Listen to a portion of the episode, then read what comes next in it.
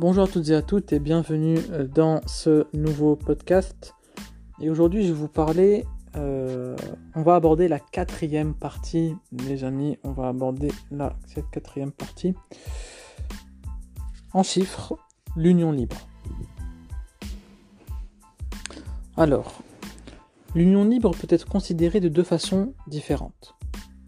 Première façon, comme un refus du mariage.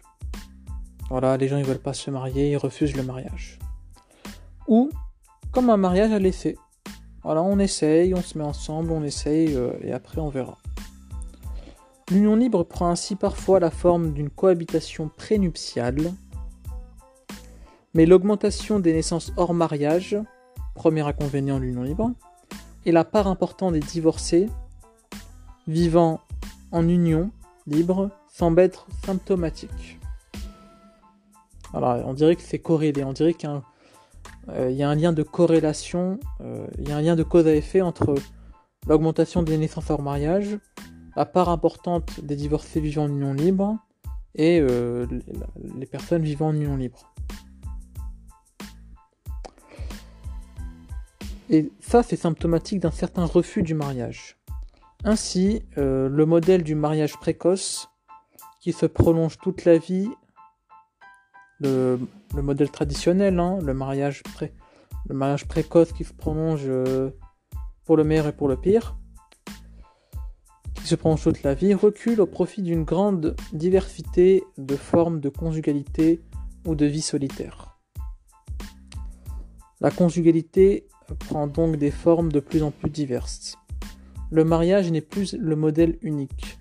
La famille moderne se caractérise par une grande flexibilité. Voilà. La famille traditionnelle, fondée sur la stabilité conjugale et sur une division très stricte des rôles hein, entre la femme et l'homme, hein, vous connaissez, semble en crise. Ça y est, c'est la crise de la famille. Maintenant, nous allons voir les caractéristiques des couples en union libre. Ils sont caractérisés par quoi? Comment on peut les remarquer?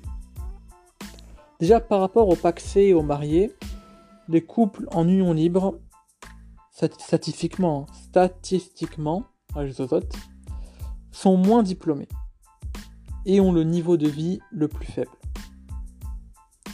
Mais les couples en union libre sont aussi ceux au sein duquel la répartition des revenus est la plus équilibrée, c'est la plus stable. Et par conséquent, ceux où, après une séparation, la femme récupère le plus vite son niveau de vie antérieur.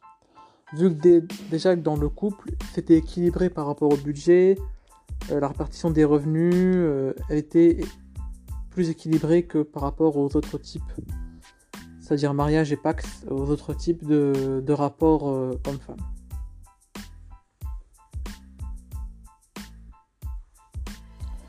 Sachez d'ailleurs que les couples en union libre se séparent plus que les couples paxés et plus que les couples mariés. Les couples en union libre, bien que euh, hein, euh, bien que je, où sont les, je regarde les chiffres. Euh, bien que il y ait 19% des, des Français qui sont en couple, qui sont en union libre, dont 500 000, c'est-à-dire sur 1 million de couples, il y a 500 000 chaque année euh, en union libre de couples qui se forment. Hmm. et plus de 80%, 87% des couples qui se forment, c'est-à-dire parmi les 500 000, il y a 87% des couples âgés de 20 ans, âgés de 20 ans qui sont en union libre. Malgré ça, hein, c'est-à-dire que malgré que au départ il y a beaucoup de personnes qui soient en union libre, Malgré ça, c'est les couples en union libre qui se séparent plus que les autres. Alors malgré ça, c'est les couples en union libre qui se séparent plus que les autres. 265 000 séparations contre 129 000 divorces et 32 000 ruptures de Pax, les chiffres qui datent de 2014. En 2020, je pourrais pas vous dire, mais déjà il y a 6 ans, 2014, euh, voilà, hein, c'est le double quasiment des divorces et euh, oh là là là là, c'est 6 à 7 fois plus que les, ruptures de Pax. Maintenant, où est-ce que se pratique cette union libre avec euh, notamment plus de 87% euh, des jeunes qui pratiquent l'union libre? L'union libre, déjà, où est-ce qu'elle n'est pas? Dans quel lieu elle n'est pas présente? L'union libre est encore rare dans le monde agricole, car le contrôle social et la tradition y sont prégnants et parce que la formation des couples a souvent des conséquences patrimoniales. Mais elle est assez fréquente dans les catégories sociales supérieures, c'est-à-dire euh, cadres, etc., etc. Assez court, c'est-à-dire assez courante chez les chômeurs aussi, qui, avant de régulariser une union, préfèrent souvent trouver euh, un emploi. Voilà, préfèrent souvent trouver un emploi, l'union libre étant plus courante à la ville qu'à la campagne. Et elle est bien sûr assez rare dans les milieux, voilà, dans les petits villages, dans les milieux euh, très très catholiques. Voilà. Donc, si on fait une classification, euh,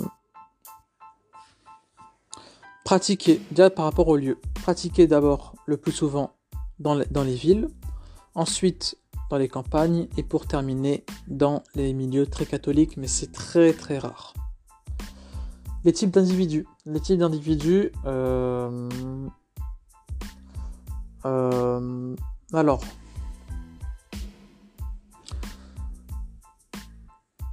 Les catégories sociales supérieures en premier. Les chômeurs en deuxième.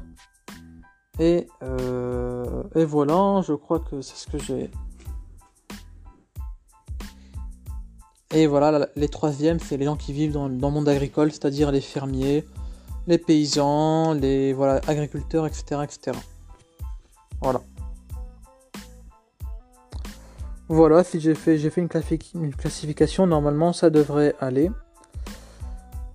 Voilà, j'ai, fini euh, de parler de, des chiffres vis-à-vis euh, de la pratique de l'union libre, qui est une qui est encore une fois une alternative au mariage. Et donc ce podcast est maintenant terminé et on se retrouve dans un prochain podcast. Ciao ciao